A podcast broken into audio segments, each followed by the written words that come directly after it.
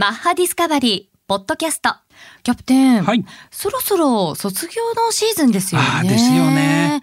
そう。あの、日本は、うんなぜ3月が年度の終わりで、はい4月が新年度なのか。これ、ご存知ですか？えーっとね、明治初期は日本も西洋と一緒に9月スタートだったのが、うん日本は国の会計年度が4月1日スタートだったから、会社も学校も4月に合わせたから、合ってます。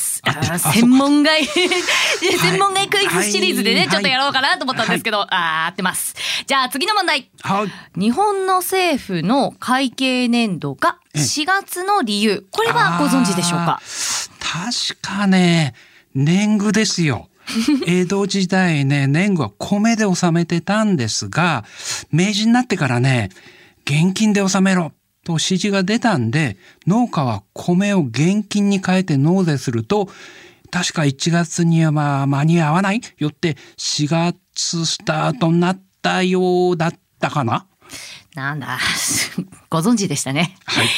じゃあ、4月スタートの国はどこでしょうか？え、い日本以外ないでしょ？ブブー4月スタートは日本以外にインド、パキスタン、パナマですね。へえ、そうなんだ。それは知りませんでしたね。日本以外の国はもう全部9月スタートだと思ってましたが、あれ？ひょっとしてこれも違うのかな？そうなんですよ。調べてみたら国によって結構違うみたいですよ。そうですか。まずは1月スタートの国は。シンガポール、マレーシア、フィジー、南アフリカです。で、2月がオーストラリア、ブラジル。3月が韓国、ペルー、チリ。ほそして5月はタイ。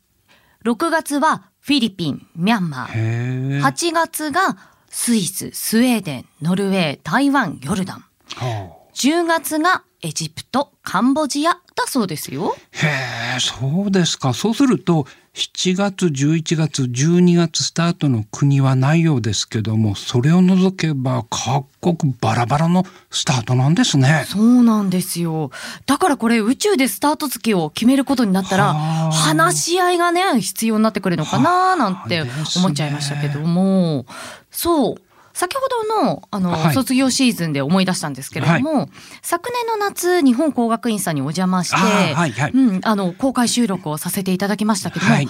あの時の学生さんたちも卒業されて、来月から社会に羽ばたく方々も多いんでしょうね。あ、そうそう、あの、F 横大不安のね、日本工学院の先生と知り合いまして、意気投合しちゃいましてね、学校まで押しかけちゃいましたよね。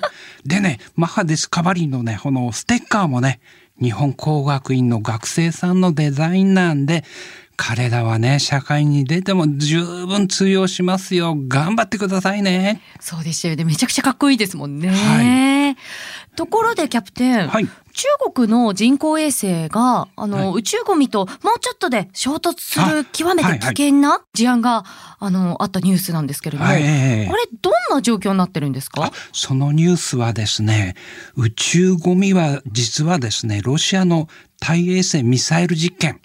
ミサイルで人工衛星ぶっ飛ばしちゃったんですね、ロシアが。で、その宇宙ゴミがですね、宇宙に1500個以上、でかいのがね、えー作っちゃったんですね。で、ちっちゃいゴミまで含めると、数十万個あるとアメリカは発表してますね。とんでもない数ですね。はいいやもう宇宙ってみんなのものなのに、これすっごい困ったね問題ですもんね。ええただ、ちょっとあれって思ったのが、中国だってミサイルで人工衛星を破壊して、そうです。で、あの、たくさんの宇宙ゴミを出してましたよね。そうなんですよ。ええいやもう本当にこれ以上宇宙ゴミを増やさないでいただきたいですよね。結果的に自分たちも困るわけですから。その通りなんですよね。FM Maha Discovery 最近キャプテンどこに行っても除菌スプレーが入り口にあって、はいはいその都度手に振りかけるじゃないですか。はそれ以前に日本人ってまあ綺麗好きの方多いですよね。あですね。ことっていうのは国民性なんでしょうか、でしょうね。今はね、もうコロナの感染を予防する意味でも除菌は大切ですが、ただね、私はどう過ぎたね、綺麗好きはね、逆に問題だと思ってますね。と言いますと？人間を含めた生物はね、菌と共存共栄しないと生きていけない宿命なんですね。よって神経質にね、あの除菌しまくると免疫力が低下しますんで、最悪、四六時中宇宙服を着ていないと病気になってしまうっていう体になってしまいますよね。へえ。あの私学生の時にはい免疫学でそういえば習ったことあるなって今ちょっと思い出したんですけども、はい四六時中宇宙服は窮屈ですね。まあ無理無理無理無理。はい。いやー何でも度を超えると良くないっていうことですかね。ですねうん。例えば皮膚は皮膚常駐菌で守られてますがアルコール除菌しちゃうと良い菌まで殺しちゃうんで手が荒れちゃうんですね。またね牧場で育った子供と都会の子供のアレルギーのね発生率を調べたら都会の子の方が圧倒的にアレルギー発生率が高かったんですよ。えー？牧場の子供たちはね、いろいろな方の動物と触れ合ってるんで、菌と共存共栄ができるので、非常に丈夫に育つんでしょうね。ああ。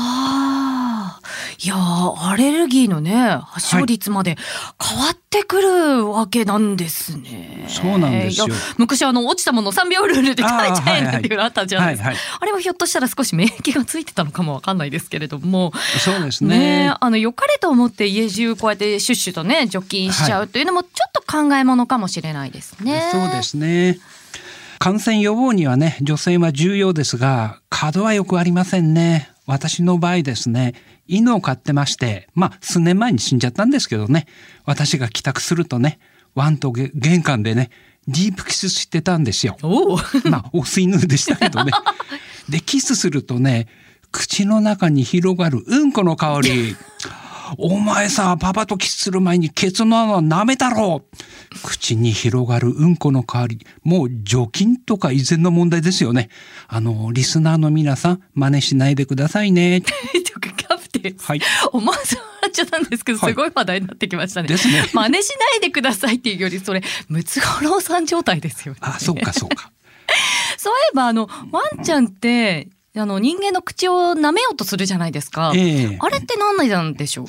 それはね、飼い主さんに甘えてる証拠なんですよ。へえ。子犬がね、あの、親犬の口を舐めると、親犬は自分が食べたものを吐き出して、子犬にあげるんですね。その名残なんですよ。うん。そしてワンちゃんが子犬じゃなくて大きくなってもね、あの、飼い主さんの口を舐めるのは、私はあなたの子供ですっていうジェスチャーなんですね。で、逆に本当の親だと思ってる人以外は舐めませんからね。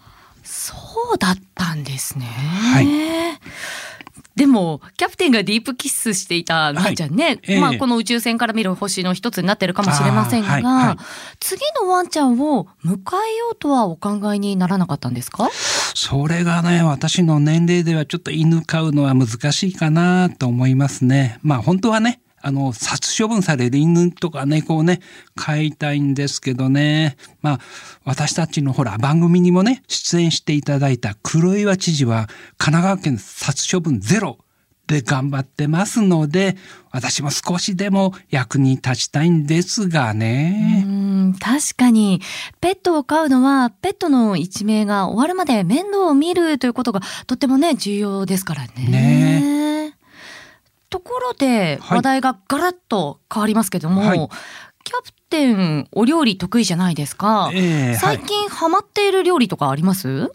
えーっとね、私ね、神奈川県の宮ヶ瀬にある鳥居原フレアセンターってこの前ちょっと行ったんですね。はいはい。そしたらね、燻製教室がありまして、その教室にね、F 横の大ファンのリスナーさんがたまたまいまして、このリスナーさんからスモークチーズをご馳走になったんですよ。いいなあちょっとずるいなあ いやスモークチーズ美味しいですからでねい。ただいたね、スモークチーズがすごく美味しかったんで、現在私はね、燻製料理にハマってます。でも、あのー燻製する場所っていうのは、あの、キャンプ場とか、バーベキュー場とかの、あのー野外で料理されること多いじゃないですか。はいキャプテンそうされてるんです、いや家の中なんですよあら、え？え今はね良い調理機材いろいろ売ってましてね、うん。自宅に結構簡単にできちゃうんですよへえ。それからねあの、えー燻製専門のね機材がなくってもフライパンとアルミホイルとかチップがあればね30分程度でスモーク料理できちゃいますね。あ、そんなすぐできちゃうんですか？はい。あら、私もキャンプ大好きなんで、ええ。キャンプ場とかではね、スモーク料理作りますけども、はい。やってみよう。ちなみに、キャプテンの作るスモーク料理は何の食材が多いんですか？あ、いろいろ、結構いろいろ使いますね。まあ、チキンもちろんなんですけど、うん。エビ、ホタテ、イカ、豆腐、レバー、ベーコン。あいろんなもんやってますね。あとね、野菜チップもできますからね。美味しいですよ。ああ、もうなんか聞いてるだけでお腹空いてきました。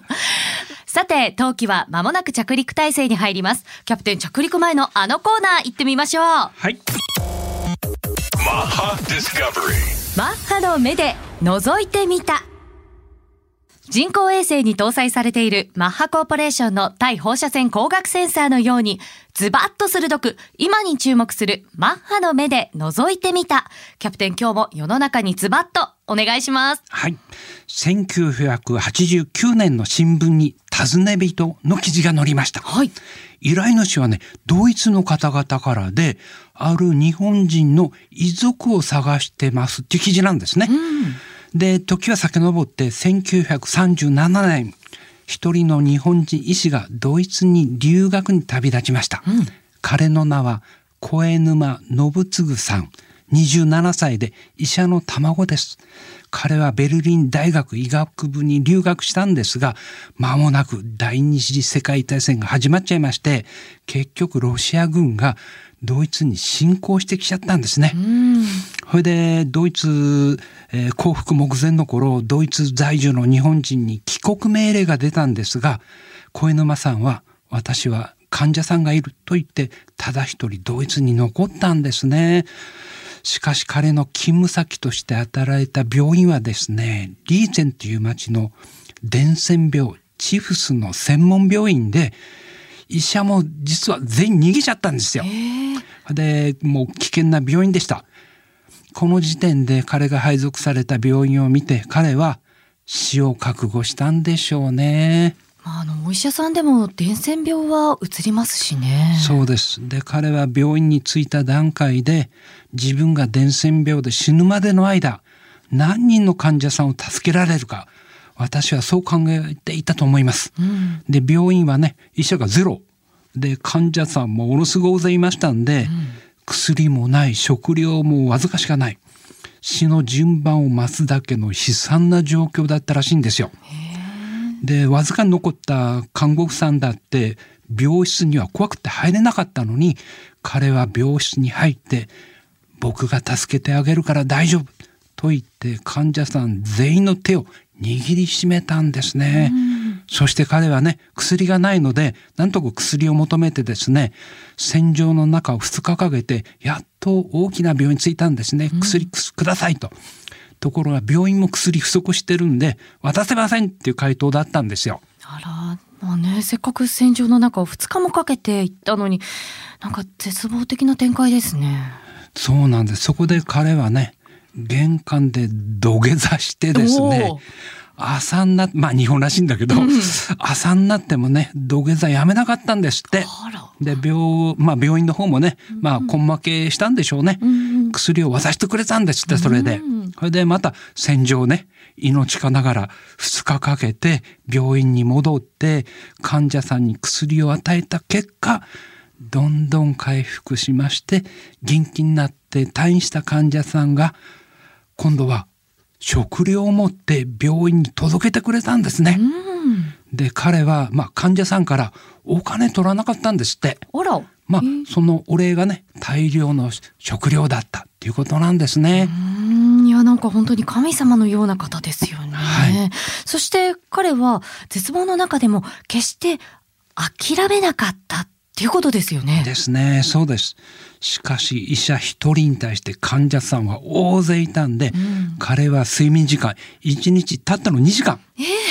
で食料もほんはたくさんあるわけじゃなかったんで自分も食事食べないで自分の食事患者さんにあげちゃったんですって。で最後はね骨と皮になってしまってまあ体の限界超えたんでしょうね。うん結局彼もチフスに感染しました。うん、そして自分も自分の薬もねあの患者さんに渡してで最後にね桜をもう一度見たかったと言って37歳の生涯を彼は終えました。最後はそういう感じだったんですね。でもなんかすごい辛い、はい、辛い結末ですね。ですね。で彼のお墓はねリーゼンの人々の命を救った英雄としてねリーゼンの方々がこのお墓を建てて今でもね町の方々がお参りをずっとしてくださってるそうです。